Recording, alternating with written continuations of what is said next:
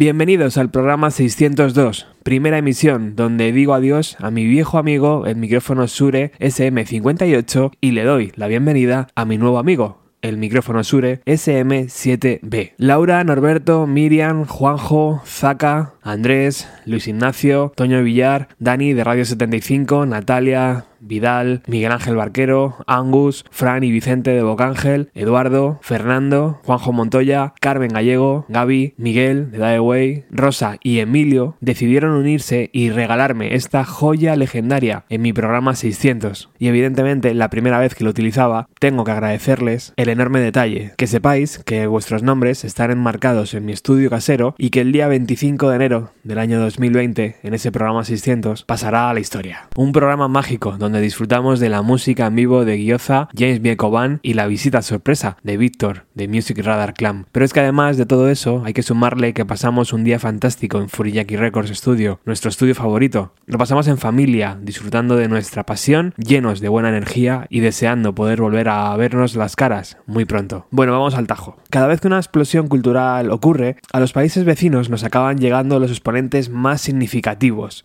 esas figuras que la prensa ensalza una y otra vez y que acaban liderando un movimiento, muchas veces sin ellos quererlo. En abril de 1994 es encontrado el cuerpo sin vida del líder de Nirvana. Pocos días después, a miles de kilómetros de allí, el primer single de Oasis se lanzaba.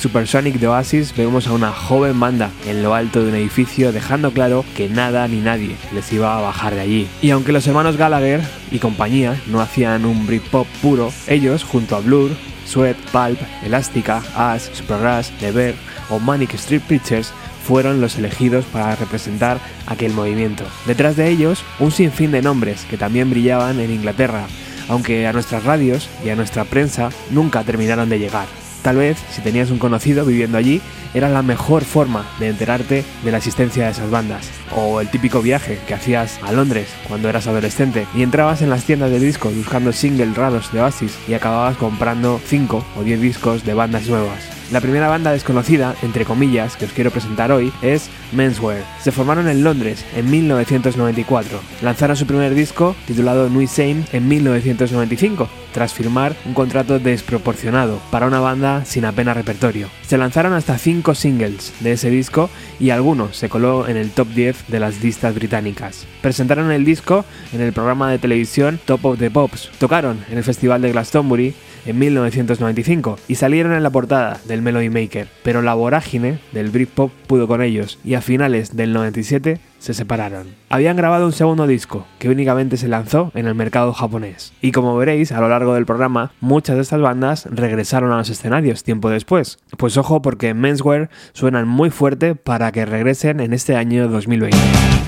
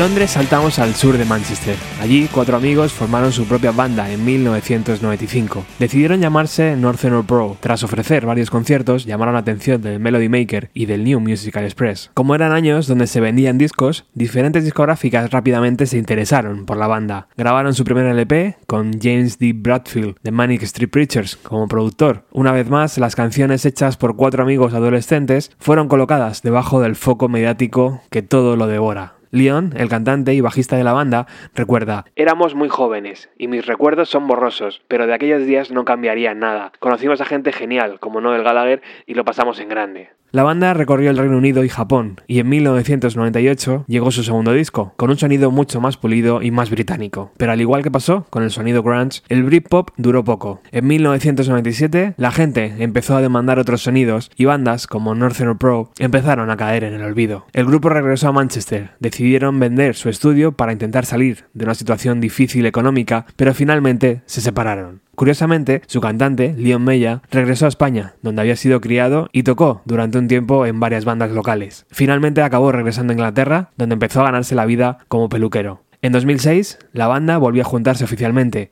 y en 2007 un nuevo disco vio la luz. Después de aquel regreso, otros dos discos más han sido grabados y lanzados por esta banda.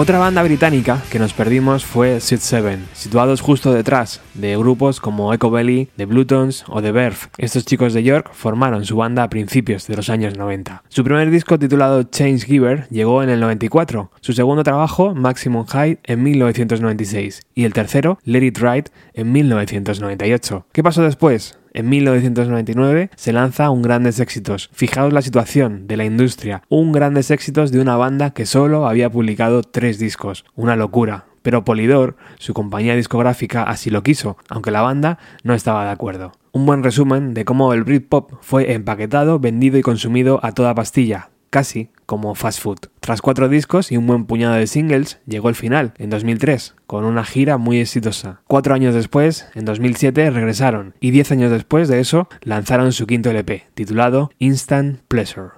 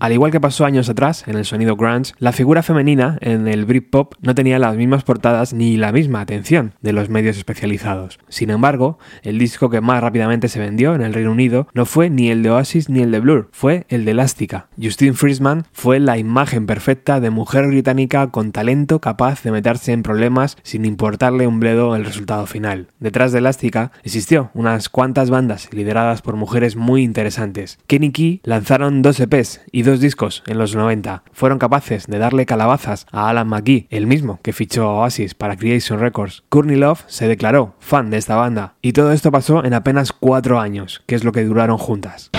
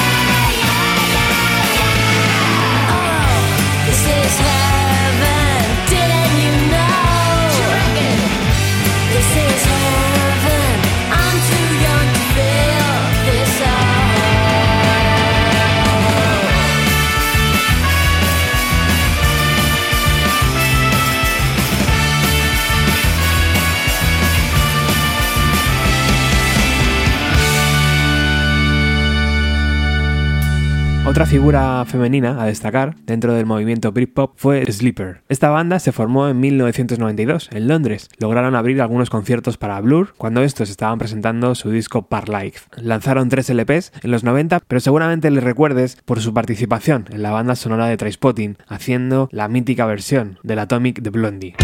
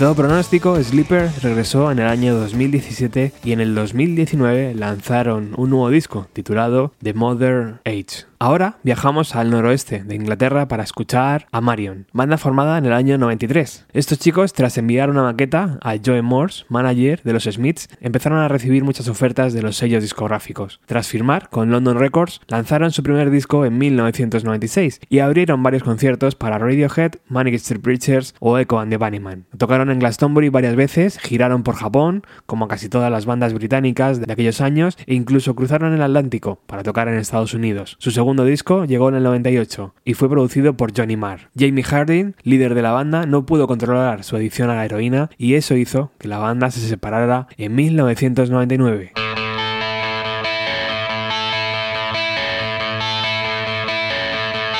Is that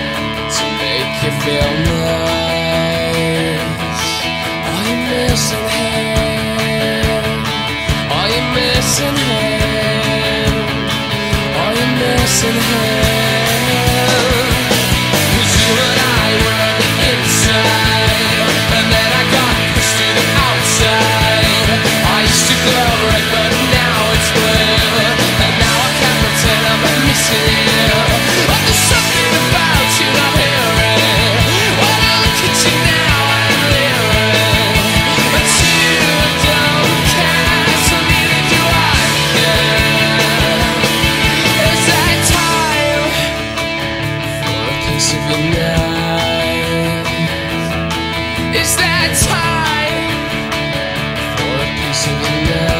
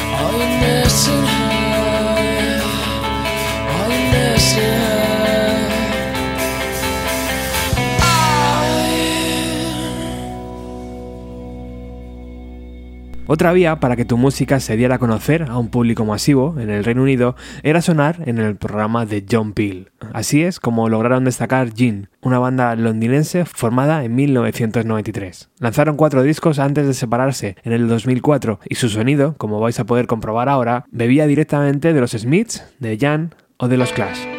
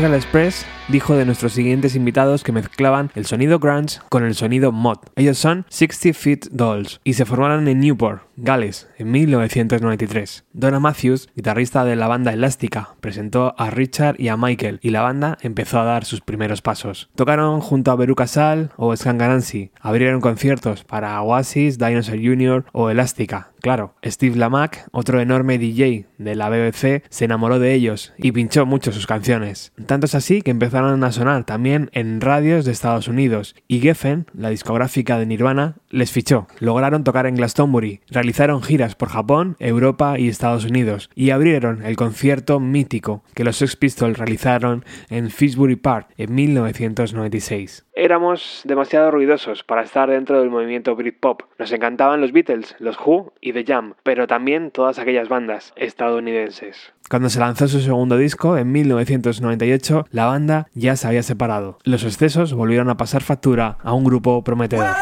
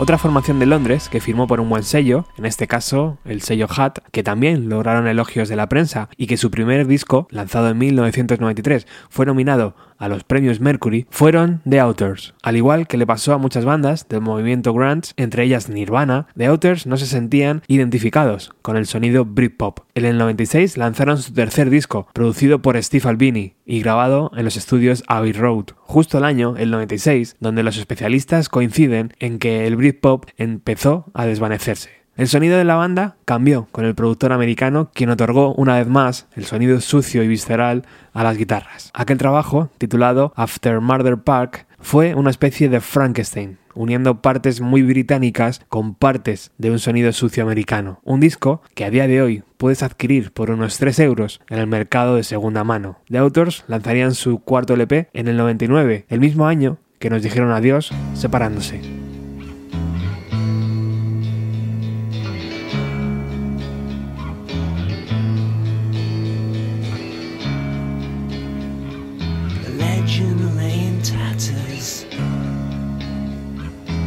after John O'Groats.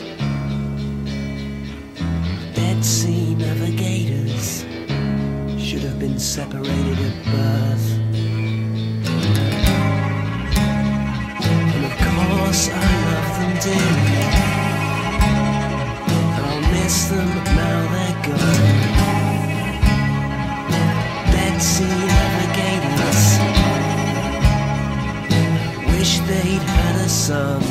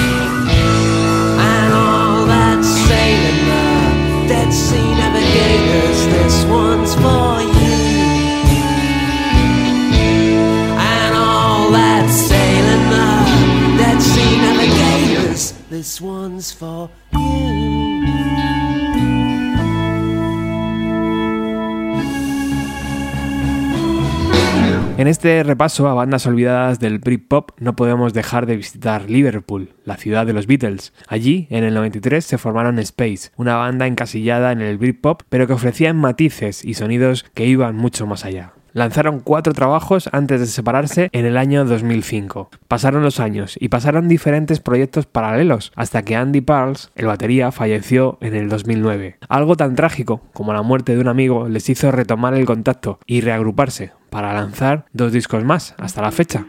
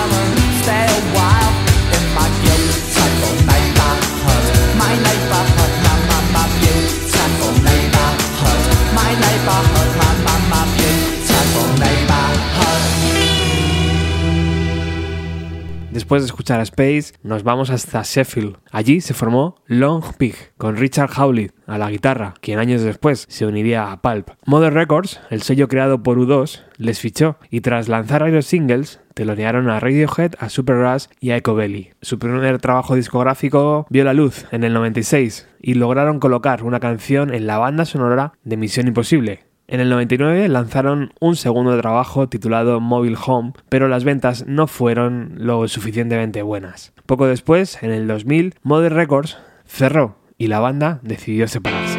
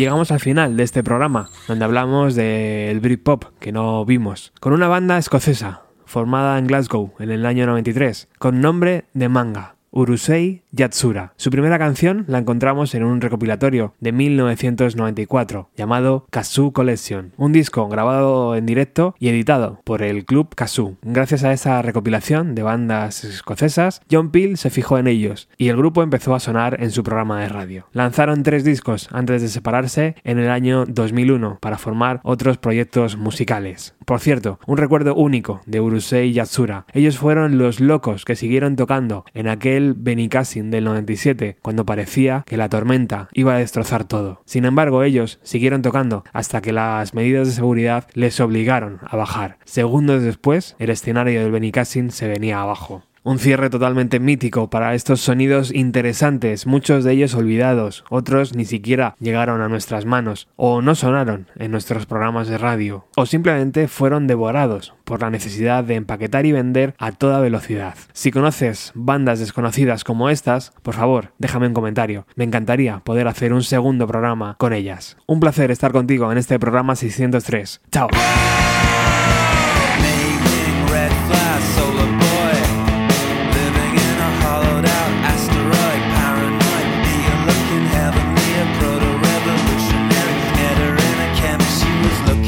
sedative. Whoa! Cupids like watermelon. Whoa! Cupids like watermelon.